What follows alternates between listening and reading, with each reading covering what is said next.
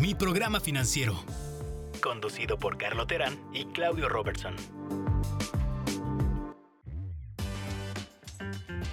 Bienvenidos a mi programa financiero. En esta ocasión tendremos una plática interesante Claudio y yo que es el primer podcast que haremos de manera separada, sobre varios temas, ahora que hemos estado recibiendo muchas preguntas del público en general. Primeramente platicaremos sobre un concepto que la verdad lo escuché de un podcast de, un inversionista que sigo, que habla sobre la diferencia entre el trabajo físico y el capital, que qué es el capital es el dinero que ahorras para invertirlo y que te genere más dinero. Y platicaremos un tiempo al inicio sobre esta gran diferencia y concepto básico que puede ser y el impacto que puede tener en tu vida. Luego pasaremos a contestar preguntas de nuestro público general, que en esta ocasión contestaremos cuatro preguntas. La primera pregunta será de una mujer de México que acaba de pasar por un divorcio, que nos pregunta ¿cómo hago un presupuesto ahora que estoy sin mi pareja? La segunda pregunta será de una mujer que nos escribió de Estados Unidos sobre qué tarjeta de crédito es la mejor. Yo creo que esta pregunta les, se les hará interesante cómo la contestaremos. La tercera pregunta también vendrá de México, que es, oye, estoy muy estresado y no sé cómo manejar mis deudas. Es una pareja que tiene muchas deudas y no sabe el hombre en este caso cómo atacar el problema y platicarlo y llegar a solucionarlo. Y la cuarta nos viene de Estados Unidos sobre invertir, que tiene mucha relación con, con nuestra plática inicial. ¿Me alcanza para invertir sí o no? Y si sí, ¿cómo puedo invertir? Esperemos que disfrutes este episodio de mi programa financiero con Carlo Terán y Claudio Robertson. Carlo, pues qué gusto. Parece que va a ser un, episodio interesantísimo. Estamos muy emocionados de, poder seguir con este proyecto.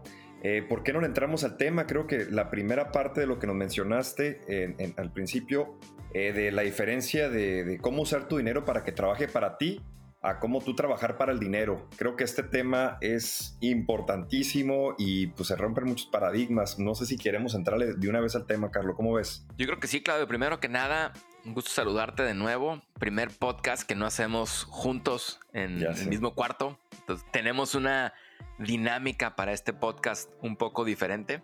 Pero creo que de todo modo va a ser un podcast que el público en general va a disfrutar. Y ciertamente, como te mandé un, mensaje el viernes, eh, a ti y a Jonathan, que también es parte del equipo aquí con nosotros, sobre un podcast que escuché, eh, que se llama Invest Like the Best, que en español es Invierte como los mejores, de alguien que tú y yo hemos admirado por mucho tiempo, que se llama Patrick O'Shaughnessy, un, un joven que ahora maneja un negocio de administración de inversiones de, de gente, inversionistas del general que tiene, basado en Canadá, pero que siempre tiene invitados muy interesantes, muy puntuales de diferentes temas, no nomás de inversiones, porque un tema de las inversiones tiene que ver con cómo aprendes de otras disciplinas para aplicarlo a invertir y a finanzas personales.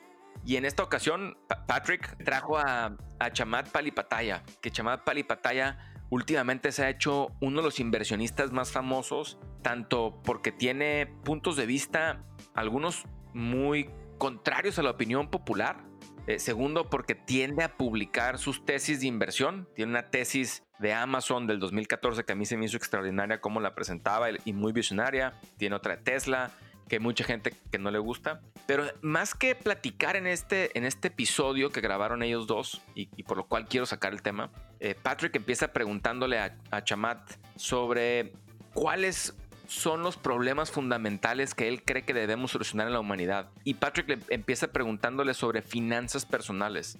Y creo que es un tema muy relevante para nuestro público, Claudio. El tema de las, finanzas personales y cómo lo ve alguien como Chamat. Y si quieres, te, te platico un poco la tesis, ¿no? ¿Cómo la platicó? Pero seguro, pues Chamat es una persona con mucho dinero, una educación de alto nivel para alguien que sabe tantas las finanzas. ¿O ¿Cómo puede ser que, ahorita tenga tanto estatus? ¿Qué, sabemos de su vida? ¿Cómo empezó? Pues, pues muy interesante, Claudio, en, este eh, capítulo y, y, por eso quise empezar en esta ocasión con, con su historia, ¿no? Porque es una historia que yo creo que mucha gente se puede relacionar independientemente en dónde estés en Estados Unidos o en América Latina, eh, llámese México, Argentina, pero te puede relacionar a, a cómo un poquito de cambio en tu mentalidad y cómo ves las cosas puede cambiar mucho tu vida financiera. Y en este caso, Chamat platica cuando, cuando sus papás llegaron a Canadá. Pues la verdad es que no, no, les alcanzaba el dinero, no era un país más caro, Si bien entiendo, ellos vienen de, Indonesia. Y Chama, desde los 14 años, tuvo que entrar a trabajar y, platicaba sobre su experiencia trabajando en Burger King, que, creo que te he comentado, una de las cosas que más me he arrepentido yo es no, no trabajar en un McDonald's de, joven, ¿no? Creo que es una gran experiencia de vida, tanto por los procesos como porque aprendes mucho cómo... Trabajar en equipo. Cómo, trabajar en equipo, ¿no?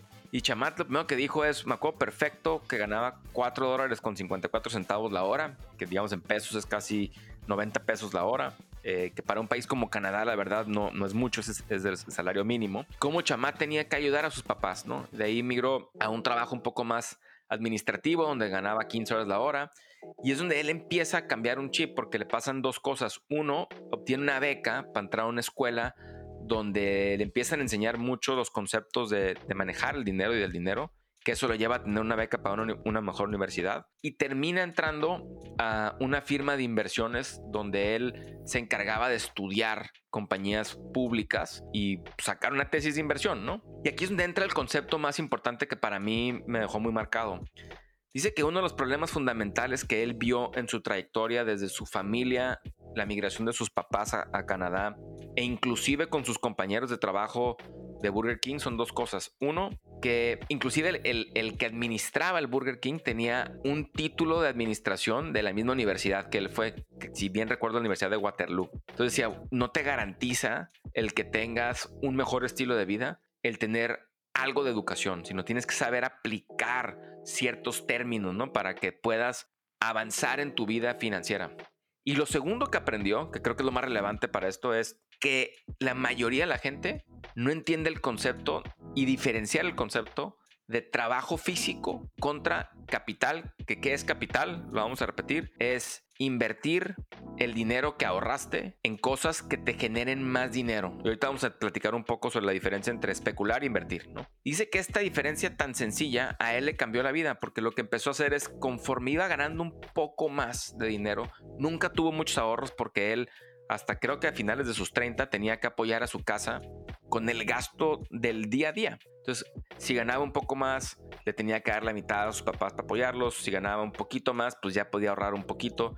Pero empezó a invertir en una que otra compañía pública, en su caso, él decidió hacerlo a través de acciones de compañías públicas. Y dice que lo que más aprendió en esta etapa, conforme a algunas de sus compañías, que no a todas les fue bien, pero conforme a algunas de sus compañías les iba mejor, es que él podía estar dormido y esta compañía, aunque él tuviera una acción de millones y millones de acciones, esa compañía estaba vendiendo o un servicio o un producto o rentando algo mientras él dormía. Entonces, por primera vez en su vida, él tenía la habilidad de hacer dinero, por muy poquito que fuera, aunque fuera un peso, un penny o un centavo, a través de haber ahorrado dinero e invertido. En otras palabras, es como que eras es socio de esta empresa. Eso, eso, ¿cómo es posible eso? Invirtiendo la bolsa te conviertes en un socio. Sí, correcto. Él, él terminó siendo socio, por más chiquito que sea, de compañías que trabajaban para él. Y dice que este concepto en la gente que no tiene ahorros y que está constantemente viviendo al día es probablemente el concepto más importante que pueden tener en su vida. Uno, en el no ahorrar. Dos, en el administrarse de la manera correcta y poder ahorrar algo. Hacer tu presupuesto, entender tus gastos, tratar de que nunca te pases de gastar más de lo que, de lo que ganas, pero que a través del ahorro y de la inversión en cosas que le generaban más dinero, fue como él salió del hoyo, que, que estaba escarbando y de que no tenía nada que trabajara para él, porque él te ponía una analogía y dice, mira, si yo trabajaba ganando salario mínimo en Burger King el resto de mi vida, todas mis horas que yo estuviera despierto y trabajando iban a tener que ver nada más con que me llegara con que me llegara mi quincena me llegara mi cheque y pagar mis gastos pero nunca iba a tener la capacidad de hacer más. En cambio, cuando empecé a entender que podía ganar un poco más, que me eduqué y que podía generar ahorro y que ese ahorro, que es la parte más importante, lo podía invertir, ya sea en una acción o en el caso de alguien puede ser un terreno que puedo le, rento a alguien más, o un departamento, o poner un negocio donde yo compro un costal de maíz, o compro cajas de ropa y la, la revendo, pero que me generara más dinero. Ese concepto me transformó porque si no iba a terminar como la inmensa mayoría de otra gente que es todo mi trabajo se va en gasto y en no poder ahorrar. Entonces todo va, todo esto va a depender, mi capacidad de generar más ingresos va a depender únicamente de una persona. Y esa persona es yo mismo. Del trabajo y de mi capacidad de poderme levantar todas las mañanas y dedicarle 8 o 10 horas. En cambio, cuando empecé a invertir, ya no era yo mismo. Era X compañía vendiendo un servicio, aunque tuviera una acción. Me tocaba algo de ese esfuerzo, pero que lo hacía alguien más mientras yo hacía otra cosa. Oye, oye Carlos, aquí estás tocando dos temas súper, súper, súper importantes. Y quiero repetirlo porque están súper importantes. Es, no necesitas hacer un rico para poder invertir, ¿no? Creo que Chamat, en el ejemplo que nos estás diciendo, él empezó desde muy poco, pero empezó entendiendo lo que estaba haciendo. Y el segundo concepto que me está llamando muchísimo la atención, que creo que es súper importante, es que uno no necesita ser un experto en inversión y el poder entender que eres un socio de una buena empresa. O sea, yo, yo ahorita me estoy imaginando, hoy podré ser socio de, de Apple o de Microsoft, aunque sea una porción muy pequeña, lo puedo hacer, tengo acceso a hacerlo. Y esto puede ser transformativo para, para muchas de las personas que están pensando que, que, eso es inalcanzable, ¿no? Sí, o sea, sí, sí, sí puede. O sea, de hecho, digo, y, y, contestando un poco tu pregunta, haciendo un poco más de referencia. O sea, si tú ves en Estados Unidos de tu patrimonio, ¿qué es tu patrimonio? Todo lo que eres dueño, tus activos, tu casa, tu cuenta de banco, tu arte, todo esto, menos lo que debes. La diferencia entre esas dos, la resta entre esas dos cosas, es tu patrimonio. En Estados Unidos, para que pienses un poco más, si contestándote un poco tu pregunta de si puedes ser socio, el porcentaje de hasta arriba, digamos el porcentaje más alto, el 1% más acaudalado de Estados Unidos, su casa es menos del 10% de todo su patrimonio. El resto está casi el 70% en cosas que generan más dinero. Llámese un bien raíz o llámese acciones de compañías públicas o llámense prestarle dinero que es instrumento de deuda. el siguiente 19%, ese ratio es casi casi el mismo. En 25% de su patrimonio en su casa, 40% de su patrimonio es lo que se llama capital o, o, cosas que invertiste para que te generen más, más ingresos. Entonces, ¿qué pasa con el otro 80%? El otro 80%, casi todo su patrimonio está en su casa, pero ahí nos topamos con una gran cosa. Claro, el ser dueño de tu casa te quita un gran gasto, pero tu casa, al contrario de invertir en una cosa que te genere más, llámese un terreno, departamento, casa, acción, lo que hemos dicho, tu casa principal y tu, tu casa donde vives, te cuesta dinero, entonces no te genera dinero. Entonces tienes un, tienes un activo que no te genera dinero. Entonces por eso es tan importante pensar en, por muy poco que, uno crea que sea, quien más debe pensar en poder invertir no es el rico, es el que gana más de X cantidad y tiene capacidad de ahorro para que pueda tener más de su dependencia, de que trabaje de otra gente, que no nomás dependa de su capacidad de ir a trabajar o a una maquiladora, o a un McDonald's, o a una tienda, o a una empresa, sino que te levantes todas las mañanas con un ejército de gente que trabaja por ti en otras cosas, ¿no? Claro, en el corto plazo y el mediano plazo es muy probable que suba y baja el precio de lo que invertiste, si es en el caso de acciones o deuda, o inclusive bienes y raíces. Pero si lo haces esto constantemente por 10, 20, 30 años, es inevitable que generes un patrimonio muy grande. Carlos, creo que conceptos interesantísimos, que esto pues, deberíamos de considerarlo como primer paso pensar, hay diferentes mecanismos, digo, ahora sí para implementar una inversión, si alguien no, no, lo tiene considerado, una cuenta de brokeraje que se llama, donde tú puedes meter un poquito de dinero y hay algunas en México, hay unas en Estados Unidos muy, muy buenas, después podemos meternos más en detalle eh, de algunas que hemos, que hemos revisado. Y también hay oportunidades de, de, invertir dinero antes de pagar los impuestos. Y creo que, que eso es una, es una herramienta muy valiosa y muy importante para, para que está accesible para la mayoría, yo creo. La mayoría de las personas que trabajan hoy en día tienen algún acceso de alguna de este tipo de herramientas. ¿Hay, alguna que te viene a la mente que para poderlo medio mencionar por arribita? En Estados Unidos eh, hay varias, ¿no? En Estados Unidos el tema de invertir, como el 55-60% de las casas americanas tienen una cuenta de inversión o de brokeraje, como se llama en español. En Estados Unidos tienes Schwab, tienes Fidelity, tienes otra que se llama Interactive Brokers, está Robinhood ahora de moda.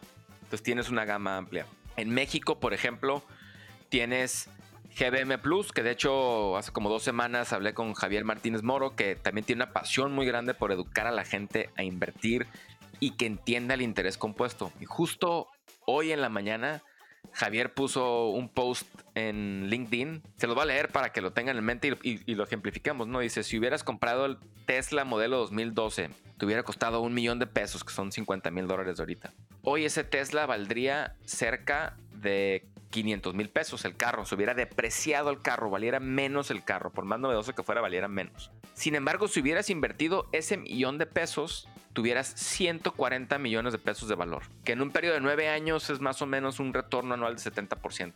Yo le puse el comentario a Javier que yo creía que ese ejemplo pues, está muy bueno, porque te hace pensar en el futuro, en, en, el interés compuesto y en ser accionista en lugar de gastar dinero en algo que a lo mejor no lo necesitas, no, puedes comprarte un carro más barato. Pero yo le ponía a Javier, pon un ejemplo más sencillo, ¿no? Para que la gente lo pueda aplicar más. ¿Y qué pasa si hubieras comprado el índice de la bolsa americana, que es un índice muy común, que lo puede comprar cualquier mundo, de las 500 empresas más grandes de Estados Unidos, hay otros de las 3.000 empresas, y lo, te hubieras quedado con él? Pues probablemente ese millón fuera 4 millones de pesos hoy, en 9 años, o 5 millones de pesos. Pero la disciplina de tenerlo, de hacerlo, de aguantar los subes y bajas, que es una diferencia que habla mucho Warren Buffett, que tú sabes que es de mis ídolos. Hay una diferencia entre especular e invertir. El invertir es realmente entender que yo voy a invertir en algo, voy a dar mis ahorros porque creo que me va a regresar más en el futuro. Y yo creo que el punto que hacía Javier es este, es más que si es Tesla o no, es el que sacrificaste, que yo no creo que sea un sacrificio, pero es en lugar de comprarme un carro que va a valer menos en 10 años, decidí invertir en una acción o en, un, índice o en un bien raíz que puede valer más en 10 o 20 años. El problema de esto, Claudio, es que en el interés compuesto lo más complicado es esperarte el tiempo, porque la gente no es paciente. El interés compuesto empieza a funcionar a los 20, 30 años y por eso es bien importante cerrando, cerrando el círculo de lo que decía Chamat, entender la diferencia entre esfuerzo físico, que es trabajo físico, y capital, que es el invertir. Entonces yo creo que con esto podemos cerrar los primeros eh, episodios de lo que estamos platicando hoy, ¿no? Muy valiosa la información, Carlos. Creo que vale la pena comentar que hemos recibido ya preguntas de personas que nos escuchan y pues queremos contestar alguna de ellas aquí en este podcast, y, pero estamos muy comprometidos a contestar todas las que nos lleguen eh, en privado también, ¿no? Eh, Carlos, ¿cómo ves si, si arranco eh, leyéndote una de las primeras preguntas aquí y a ver si entre los dos podemos, podemos contestarlas? Para empezar tenemos a Angélica de 60 años, México, divorciada y nos pregunta, ¿cómo pienso hacer un presupuesto ahora que estoy separada? Carlos, ¿cómo, ¿cómo vamos a atacar esta, esta pregunta? ¿Qué consejo le podemos dar? Pues primero que nada, Angélica, muchas gracias por animarte a preguntarnos, te lo agradecemos. Parte de lo que queremos hacer es precisamente esto, ¿no? Que la gente nos escriba con, con sus preguntas y que los podamos contestar, ya sea en privado o en la plataforma que es este podcast, ¿no? Yo lo que te diría, Angélica, primero tener muy claro cómo quedó tu arreglo de manutención y qué ingresos tienes. Porque con eso de ahí podemos partir de cuánto entra y si va a ser necesario después de entender todos tus gastos, buscar otra fuente de ingreso o un trabajo adicional o qué más, ¿no? Si te dejaron nada más una manutención o tu esposo en tu caso te da un fijo mensual que quedaron o a lo mejor ustedes habían creado un patrimonio más grande y se terminaron separando los bienes que tenían. ¿Qué es un bien? Pues puede ser una casa, un negocio o locales de renta que tenían o acciones, etc. Entonces entender muy bien aparte de dónde estamos en cuanto a ingresos y qué tengo yo a mi nombre. Angélica, muy importante que todo lo que tengas esté a tu nombre y lo verifiques, porque algo con lo que nos topamos especialmente en estas situaciones desgraciadamente es bueno, me dijo que me lo va a dar, ¿no? Me, dijo ella que me lo va a dar a mí, ¿no? Hay que verificar, vale la pena preguntar y revisar que todo esté a tu nombre. Lo segundo, fuera cubrir los básicos. No sé si en este divorcio te quedaste con una casa o no, o si estás rentando una casa, pero ¿cuáles son nuestros básicos básicamente? Pues valga la redundancia, es tu casa, tus gastos de servicios, luz, agua, cable, internet, lo que necesites para que tu casa funcione, comida y transporte. Entonces, eso fue el primer rubro que yo hiciera en cuanto a tus gastos fijos, que con gusto te podemos mandar el formato que tenemos para que lo llenes. Lo segundo que pensaría en ti, o lo, tercero ya en general, lo segundo en el lado de, gastos y egresos, fuera tu tema de tus seguros, ¿no? Cada vez los seguros con la edad se empiezan a hacer un poco más caros. En tu caso, 60 años, el tener el seguro médico va a ser muy importante que lo tengas y se siga pagando. Si tienes carro o auto, el que pagues el seguro de tu carro también es muy importante. Y seguro de vida, yo te le diría que ya fuera opcional, si tienes hijos o hijas las cuales esperan que las puedas ayudar, pues tenerlo a lo mejor fuera bueno. Si ya crearon un patrimonio y ya no lo necesitan, tu ex esposo y tú, a lo mejor igual ya no fuera necesario que lo tuvieras, ¿no? El siguiente punto que te diría es tus gastos variables. ¿Cuáles son tus gastos variables? Pues yo creo que a tus 60 años espero que, quieras disfrutar mucho tu vida, pues tus gastos de, de lo que a ti te guste hacer. Puede ser el salón de belleza, puede ser viajes, puede ser ropa, puede ser lo que tú creas, cine, etcétera. Lo que tú creas que a ti te va a hacer feliz. Cuando sumemos todos tus gastos y los variables, podemos hacer un, estimado, ¿no? No tiene que ser este mes si lo hago, este mes no lo hago. Podemos sacar un promedio. Ya que tengas la suma de tus básicos, tus seguros, tus variables y tus suscripciones, que también vamos a agregar ahí, tus cuentas de Spotify, Netflix, etcétera. Ahora sí ya nos damos una idea de cuánto gasto en total y cómo lo comparo contra mis ingresos, ya sea los que recibo de manera fija o si buscas un ingreso adicional porque quieres seguir trabajando o si ya tienes cosas que te generen rentas o otras cosas, pues ya tenemos esto. Y que, y que estemos ahorrando un poco, ¿para qué? Para que cuando llegues a tus 80, 90 años, en caso de que quieras tener alguien que te acompañe o te ayude al final de tus años de vida, puedas tener tú sola por ti misma esa necesidad. Igualmente una variable ahí, Claudio, porque a lo mejor es México, agregaría en México cierta gente también tiene acceso a pensiones del IMSS, no sé si es el caso de ella, por haber trabajado, lo incluyeran también en los ingresos en cuanto llegue a esa edad que va a tener acceso a esa pensión del IMSS. Pero eso fuera mi consejo, no tenerle miedo, entrarle al tema, sacar un estimado y creo que para el mes 4, 5, 6 ya vas a tener muy dominado el tema, Angélica, y adelante para apoyarte en lo que necesites, ¿no? Muy buenos consejos, Carlos. entremos a la siguiente pregunta. Esta pregunta viene de Carolina, tiene 25 años, ella es de California y es soltera y nos pregunta cómo puedes escoger la mejor tarjeta de crédito. Creo que ahí es un temita que hemos traído tú y yo y, entrándole antes que nos des tu opinión es la mejor tarjeta es la tarjeta de débito, ni siquiera la de crédito, ¿no? Es que eso bromeamos, porque así tienes la oportunidad de mantener el control en tus finanzas. Pero bueno, vamos contestándole su pregunta. Si tiene que sacar una tarjeta de crédito para poder usarla y abordar tema, alguna emergencia financiera o cubrir algún gasto antes que le llegue su cheque o su, o su cobro, si es emprendedora, eh, pues por dónde empieza a buscar, Carlos, ¿cómo ves?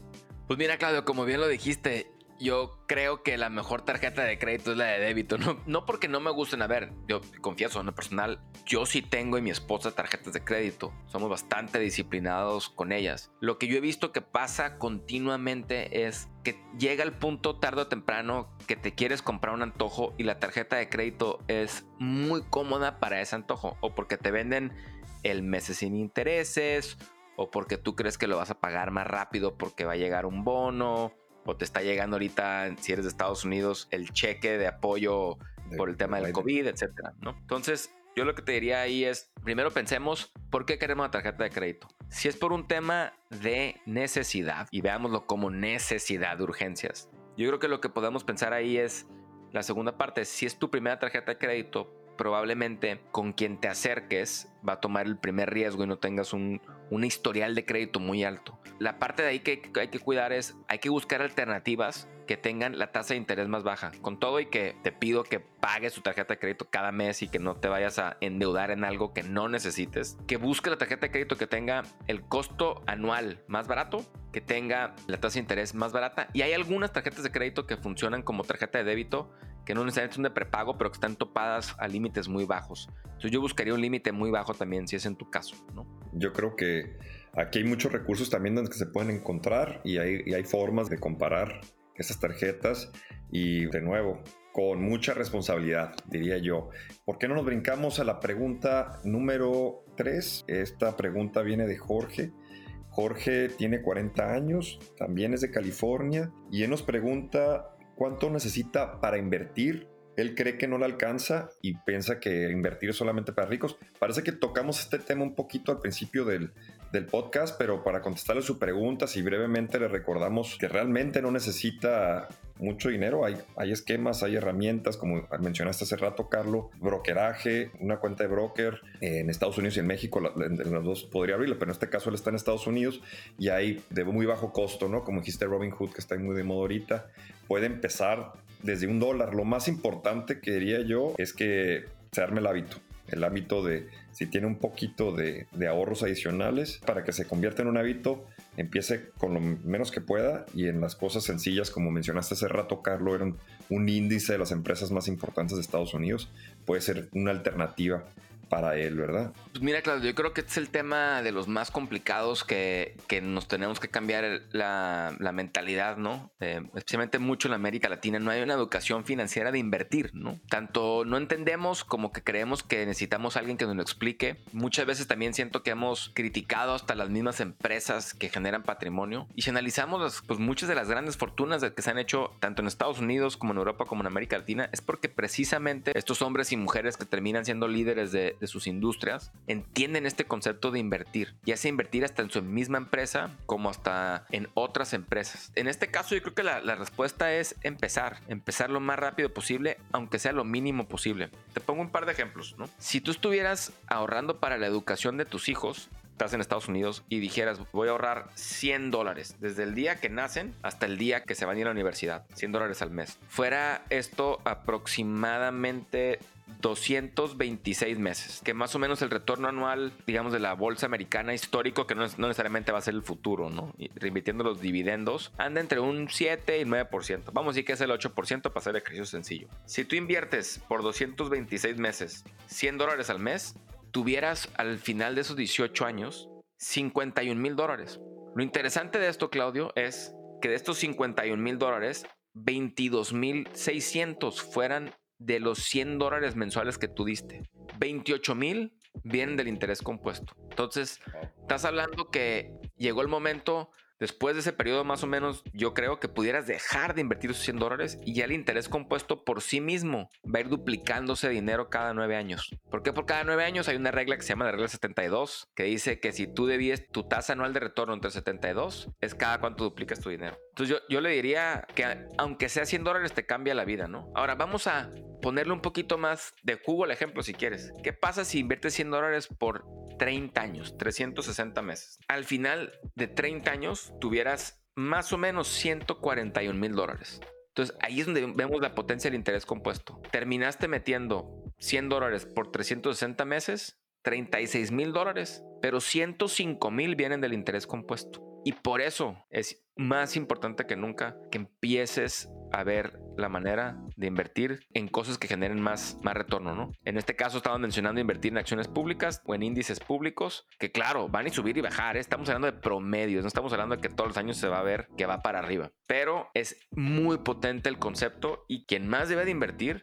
es el que busca tener. Porque el que más tiene lo hizo porque ya invirtió. En la inmensa mayoría de los casos es porque ya invirtió. Ponía un ejemplo Chamat en la plática con Patrick que decía que qué pasaría en los países si al nacer en un país como Estados Unidos te dan un dividendo por haber nacido y que te meten en una cuenta de brokeraje dos mil dólares y que no la puedes tocar hasta los años 60. Te hago la matemática si quieres. Buenísimo. Si tú tuvieras dos mil dólares al haber nacido y vives tus seis décadas, estás hablando de 720 meses. ¿Cuánto crees que tuvieras al 8% en 60 años? Y nunca invertiste un centavo más. Nomás al nacer te pusieron dos mil dólares en tu cuenta. Tuvieras aproximadamente 200 mil dólares. Yo creo que eso cambiaría mucho la manera de que inclusive pienses de tu pensión y que los países fondean esas pensiones. Entonces, creo que la conclusión es, empieza, empieza con lo mínimo que puedas. 10 dólares, 100 dólares en 30 años terminan convirtiéndose probablemente en 500 dólares. Entonces, vamos a empezar y vamos a empezar con lo más sencillo posible al costo más barato. Qué buenos ejemplos y esto de verdad se queda impregnado en tu cerebro lo que acabas de decir, cómo con tan baja esa base, pero con la ayuda del tiempo podemos incrementar mucho nuestro dinero, ¿verdad? Y creo que otra cosa muy importante, Carlos, es un pequeño cambio en, la forma como pensamos y no ver lo que estamos invirtiendo como un sacrificio, sino viéndolo como una oportunidad hacia futuro. Y a veces nos da un poco de miedo porque pues tenemos que hacer un sacrificio, tengo muchos gastos ahorita, pero si lo ves como una oportunidad y lo puedes visualizar como tú lo estás diciendo, creo que va a ser más fácil. Entonces hay que invitar a todos que lo vean no como un sacrificio, sino como una oportunidad para ellos y para su familia, ¿no? Definitivamente. Carlos, ¿por qué no brincamos a la última pregunta que teníamos preparada para el día de hoy? Y esta pregunta viene de Pedro. Pedro tiene 47 años, es de México y está casado y nos pregunta cómo puede manejar el estrés y la ansiedad porque tiene muchas deudas y todavía no sabe cómo atacarlas. En este caso lo, que le pedía a Pedro es, antes que entrar a lo numérico, es que realmente se siente y piense si ya está harto de su situación. Un tema que pasa es que las deudas pueden ser incómodas hasta que ya no lo son, hasta que ya te están ahogando. Y a quien yo he visto que hace un cambio drástico en su estilo de vida, como lo platicaron Joel y Andrea en, nuestro episodio 2, es ya les había llegado el agua al cuello y estaban hartos de vivir como estaban viviendo y están dispuestos a hacer cualquier cosa dentro de lo legal para poder cambiar su situación. Entonces, primero que nada, Pedro, yo te diría que platiques con tu pareja y si están realmente dispuestos de ver el tamaño del problema y dos, hacer los cambios necesarios, ya sea que tengas otro trabajo, si no te alcanza, con como están viviendo ahorita, o que los dos trabajen, no sé cuál sea su situación, y cortar gastos donde puedan.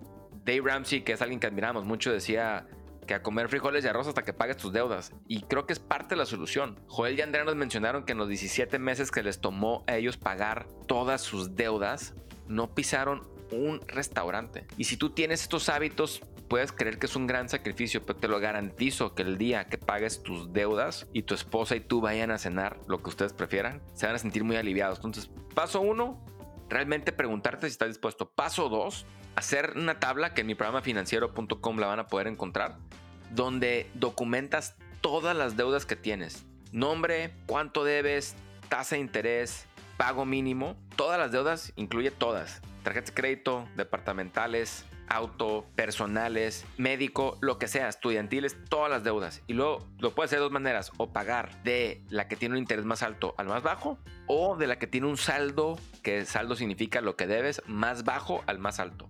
Si lo haces por el saldo más bajo, lo que he visto con y en carne propia es que empiezas a sentirte que tienes victorias en cuanto haces tu primer pago de tarjeta o deuda y ves cómo la cancelas. Entonces, ¿qué haces? Pagas el mínimo en todas y lo que sobre que tengan ustedes de, exceso de dinero mensual, lo pagas a la que menos debes. Cuando pagas esa, pasas a la siguiente y luego a la siguiente hasta que puedas atacar. Se llama el, método de bolita de nieve. Va agarrando mucho tamaño tu impacto en pagar tus deudas. Y lo tercero, que es con todo y que puede parecer un sacrificio, verlo como una oportunidad de cambiar su vida. Lo que van a hacer si logran acabar con estas deudas que tienen y esta ansiedad que tienes, si en, el caso de que tengan hijos o inclusive en el trabajo o con tus familiares, es que te va a cambiar el árbol genealógico, porque no les vas a dejar un problema. Y la otra, yo creo que vas a tener mucho más empuje para poder que sigan sus sueños y metas que, tienen ustedes dos de las preguntas originales que tuvimos. ¿Cómo se ven en 5, 10 y 15 años? Van a tener una nueva vida para atacar esos, ese futuro que ven, ¿no? Y, lograrlo. Enfatizando lo que dijiste y creo que el primer, primer paso de todos es que no cargues tú solo con el peso. Si tienes tu pareja, discutirlo abiertamente, sinceramente, si necesitan acercarse a alguien, a un familiar de mucha confianza, a alguien que ustedes conozcan que maneja bien sus finanzas dentro de su red, búsquenlo. Creo que nos pueden seguir enviando, pero haciendo preguntas específicas y podemos este, ayudar en todo lo que, lo que se necesita en este tiempo, ¿no? Cerramos las preguntas, creo que fueron excelentes, excelentes preguntas. Queremos invitar a, la gente que nos siga en las redes, ¿nos puede recordar las redes, Carlos? Sí, nos pueden seguir en mi programa financiero.com principalmente, en las redes sociales, en mi programa financiero, tanto en Instagram como en Facebook, y mi programa Fin en Twitter. Y pues bueno, Claudio, de nuevo una, un gusto verte, encantado de esta sesión y esperamos que tengamos más de estas. Muchas gracias, Carlos, muchas gracias a todos, hasta la próxima. Mi programa financiero conducido por Carlo Terán y Claudio Robertson.